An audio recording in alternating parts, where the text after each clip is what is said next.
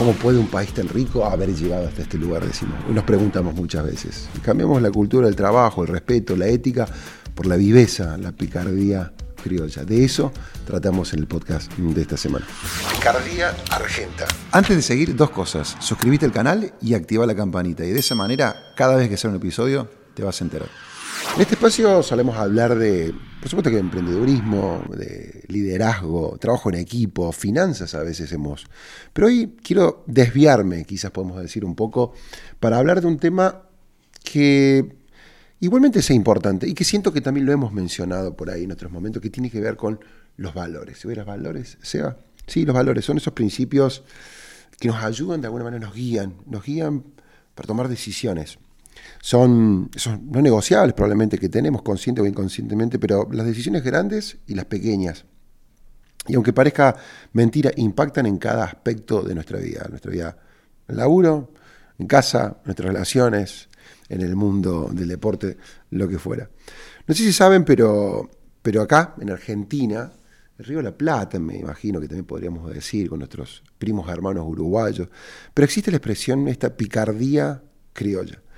Eh, a veces he intentado traducirla y son esas cuestiones, son esas expresiones difíciles de encontrarle traducción. Está instalada en la sociedad y hace referencia a esta idea, este concepto de viveza, viveza criolla, que somos los más listos, que somos los más inteligentes, que nadie lo hace tan bien como lo hacemos nosotros. Son de alguna manera como, como lo explico yo cuando intento contárselo a algún extranjero. Y son conductas comportamientos que son ahí border, diríamos hoy, dirían los chicos, creo que es una palabra que se usa mucho, ¿no? Border, borde con lo legal. Y esta expresión incluso es celebrada muchas veces, ¿no? Ah, es un vivo, es un pícaro, ¿no? Es como que estos comportamientos, eh, la viveza es celebrada. ¿Cuántas veces se dice, qué grande fulano y tal, che, qué, grande Edu, qué grande Juan, qué, qué grande Sebas? Hizo tal cosa. Y vos decís, ¿qué hizo? No, viste que se quedó con un cambio, no, viste, le vendió, le puso pescado podrido a la señora y salió corriendo. Y es como que, en serio, wow, qué genio, qué espectacular. Sin embargo, el contexto de la conversación de hoy, quiero analizar, me gustaría intentar desarmar, pelar un poquito a dónde nos lleva estas, estos valores, a dónde nos conduce esta viveza si le ponemos un poquito de perspectiva y lo ponemos en una línea de tiempo. Les doy un ejemplo rápido que me viene a la cabeza. Cuando vas a comprar este, algo, imagínate, y te dan vuelto y te toca un billete trucho y no te diste cuenta en el momento porque, nada, pusiste el en el bolsillo y te fuiste y de pronto, tiempo más tarde, te das cuenta que tenés un billete trucho. Inmediatamente uno por ahí se molesta, se enoja y che, no puedo creer que hicieron esto, ¿cómo puede ser? Que sé yo, que esto, que lo otro. Inmediatamente uno acciona el mecanismo y dice, bueno, ¿cómo podemos solucionar este pequeño inconveniente? Y luego pasan un par de días y empezás a decir, bueno, a ver, ¿a quién le puedo encajar? Empomar podría ser otro, ¿no es cierto? Otra este, expresión acá.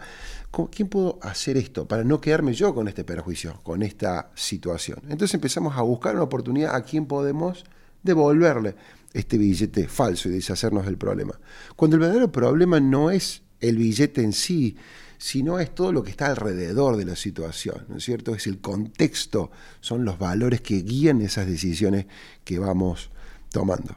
¿Qué nos lleva a pensar así? ¿Y qué lleva a esto de alguna manera a ser aceptado y celebrado? Porque lo contás entre un grupo de amigos.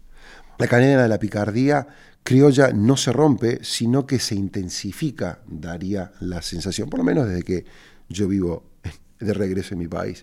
Vas por la vida queriendo sacar esa ventaja todo el tiempo. Vas al supermercado y elegís pasar tus productos por la línea de caja automática y quizás viste accidentalmente un producto cuando nadie mira se cae dentro de la bolsa. A veces he escuchado incluso que algunos le sacan el sticker de una verdura o una fruta más económica y la pegan sobre otra para ahorrarse algunos pesos también. Y vos me dirás, Seba, pero ¿y cómo funciona otras partes del mundo? ¿No es todo el mundo así?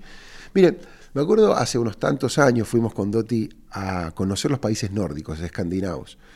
Aprovecho de decirles que si no han ido, vayan a verlo muy, son muy, muy lindos. Y me acuerdo que en un momento daba, terminamos en Noruega, fue nuestro último destino, y saliendo de Noruega teníamos un montón de recibos donde te pueden hacer el, famoso tax refund, ¿no? Te devuelven la parte esa del IVA, del impuesto que vos has pagado. Entonces hacemos toda la cola, qué sé yo, cuando llegamos adelante, la señora nos pide que mostremos todos los productos, mostramos todos los productos, nos sella toda la cuestión y nos vamos. Cuando estamos encarando y yendo hacia, este, para pasar, entonces me dice, acá tengo un par de recibos más, mi amor. En aquel entonces era, no sé, ponerle 30 euros, hoy serían 5 millones de pesos. Entonces voy a decir, listo, tenemos que volver y, volver y recuperar estos 30 euros. Entonces me acerco con mucho respeto a la señorita en la ventanilla y le digo, disculpe, le digo, ¿sabe qué? nos disculpa, nosotros se acuerda que hicimos la cola, pero no tenemos tiempo, no tenemos que ir. Y la mujer con una cara así como seria, no se le escapó, pero ni una sonrisa, ni intentó, me dijo, a mí no me tiene que pedir disculpas ni permiso. Es a todos ellos que están haciendo la cola. Es a ellos lo que tiene que pedir. Yo tengo, me quedan tres horas de trabajo, yo por mí no tengo ningún drama. Pero es a ellos lo que les tiene que pedir. Y fue, me acuerdo hasta el día de hoy, una sensación de que te sentís como, qué bárbaro, ¿qué hice? Y pues, yo, dije, no, sentía que estaba haciendo algo tan aterrador. No, así funcionan otras culturas. Y uno dice, ¿qué estamos haciendo? ¿Qué estamos construyendo? Está tan aceptada la picardía que inmediatamente apenas sale a veces una norma, la regla, la regla, uno está pensando así, bueno, a ver cómo podemos desafiarla, cómo podemos quebrarla o saltearla, cómo podemos evitar hacer esto que nos están pidiendo hacer. Creo que nos enseñaron a pensar así, a pensar en sacar ventaja rápida, porque de alguna manera si no es como que sentimos de que si yo no le saco esa ventaja, alguien lo va a terminar haciendo primero. Pero es que quienes conducen, quienes van allá adelante, quienes lideran el país, ¿no es cierto? Eh, generan este contexto, el mismo contexto nos va llevando y atrapando. Si no solamente que no condenamos este comportamiento y esta conducta, sino que muchas veces, consciente o inconscientemente, estamos premiando esos modelos, ese comportamiento cuando nos reunimos y escuchamos estas picardías y las celebramos. incluso a veces vemos que el mismo Estado, nuestros líderes, lo premian. Y decir, ¿cómo lo premian? Y bueno, con amistades, con convenios, con arreglos, con negocios, de alguna manera están siendo premiados. Ahora, no nos confundamos, somos seres humanos, vivimos dentro de una sociedad con virtudes y con defectos y tenemos que aprender a vivir en sociedad y a tomar conciencia de que nuestros hábitos, nuestras conductas, nuestro comportamiento influye e impacta a nuestro alrededor. Si llegaste hasta acá, suscríbete a nuestro canal y sé parte de nuestra comunidad. A mí me gustaría dejar como tres ideas, tres puntos flotando ahí. Punto número uno, desaprender. Debemos de alguna manera corrernos de este lugar, sálvese quien pueda. Que, nos, que de alguna manera ha penetrado y, nos ha arrasado. Y, esta cuestión de que debemos pasarle, pasarle el billete al otro, devolvésela al otro. Es como que si desde pequeño nos enseñaron a vivir de manera continua defendiéndonos, como eventualmente nos van a terminar traicionando, a veces es lo que creemos, traiciona vos primero. Como eventualmente te lo van a terminar haciendo a vos, hacelo vos primero. Y no, no lo cuestionemos, las cosas son simplemente así, no está ni bien ni mal, es simplemente así como funcionamos. Creo que bajamos la cabeza y repetimos esa costumbre, ese hábito, y lo hemos adoptado como un estilo de vida. Y a medida que fuimos creciendo y nos hicimos adultos, nos dimos cuenta de que, ah, en algún punto yo siento que nos robaron, nos robaron la posibilidad de creer, de creer en otra cosa, de pensar de una manera distinta, nos robaron la posibilidad de, de creer en algo diferente. Y te das cuenta cuando conversas, te das cuenta cuando, incluso yo no, no estoy viendo tu cara, pero si pudiera verlo, a veces me pasa que cuando converso la gente te mira como diciendo, ¿y vos de qué parte venís? ¿De dónde sos? ¿No? ¿Quién te enseñó esto? ¿Funciona realmente eso? De creer que el mundo no es una selva donde solamente sobrevive el más fuerte o el más grande. Robaron la posibilidad de creer en los valores como la bondad, la cooperación, el trabajo junto, el, el bien común, el ganar, ganar. Nosotros somos una sociedad construida, parada muy sobre el perder, perder. Si yo voy a perder, a toda costa tengo que hacer que vos pierdas también. Entonces cuando pienso que no es aprender más, sino es desaprender lo que hemos aprendido. Es como cambiar de escuela, ir a otra universidad. Y tenemos que enfrentar y desafiar ciertos sesgos, prejuicios o paradigmas que en los cuales no estamos aferrados. Pero, pero yo soy un convencido de que esto es necesario si queremos construir un lugar, una sociedad, un país distinto. El punto número dos, Es romper con este ciclo, romper con el ciclo. Mira, en muchas conversaciones con amigos, colegas y hasta con desconocidos, a veces escucho esta frase que dice, che, Seba, así somos. Y así vamos a ser siempre. Nada va a cambiar. Siento que en algún punto nos dimos por vencidos, hemos nos entregamos, ¿no? Y en la cierta apatía, cierta desconfianza, podríamos decir, que mencionábamos anteriormente. Pero ¿sabes qué? Sí, no sé, será difícil, será cuesta arriba, será una utopía, pero ¿y si no lo hacemos, qué? Yo no creo que sea realmente, yo no creo que debamos entregarnos, yo no creo que deberemos decir, listo, no voy a hacer absolutamente nada. Todo ciclo tiene un inicio, un punto medio y un cierre. Y después vuelve a renacer y vuelve a comenzar. ¿Por qué no? ¿Por qué de alguna manera no, no metemos una cuña, desviamos y comenzamos y rompemos con ese, con ese ciclo? Si le metemos cabeza, si le metemos ganas, si le metemos intención, yo estoy convencido que podemos romper con ese ciclo haciendo lo correcto, tomando las decisiones que sí, muchas veces se van a sentir a contramano. Es más, yo tengo esta idea y tengo esta noción, a mí mismo me lo digo todo el tiempo, de que si hay mucha gente que está yendo por el mismo lugar y está tomando la misma decisión que estoy tomando yo, probablemente esa decisión sea más de lo mismo. Es más, acá te puedo dejar otra invitación, otra, otro mecanismo que puede ser de ayuda, que muchas veces que a mí me ayuda a no boicotearme, a no seguir tomando las mismas decisiones de, de viveza y de, y de picardía, es que la gente está observando. ¿Y qué ocurriría si todo el mundo tomara la misma decisión que estoy por tomar yo? El hecho de que venimos actuando así no significa que tenemos que seguir actuando de esta manera.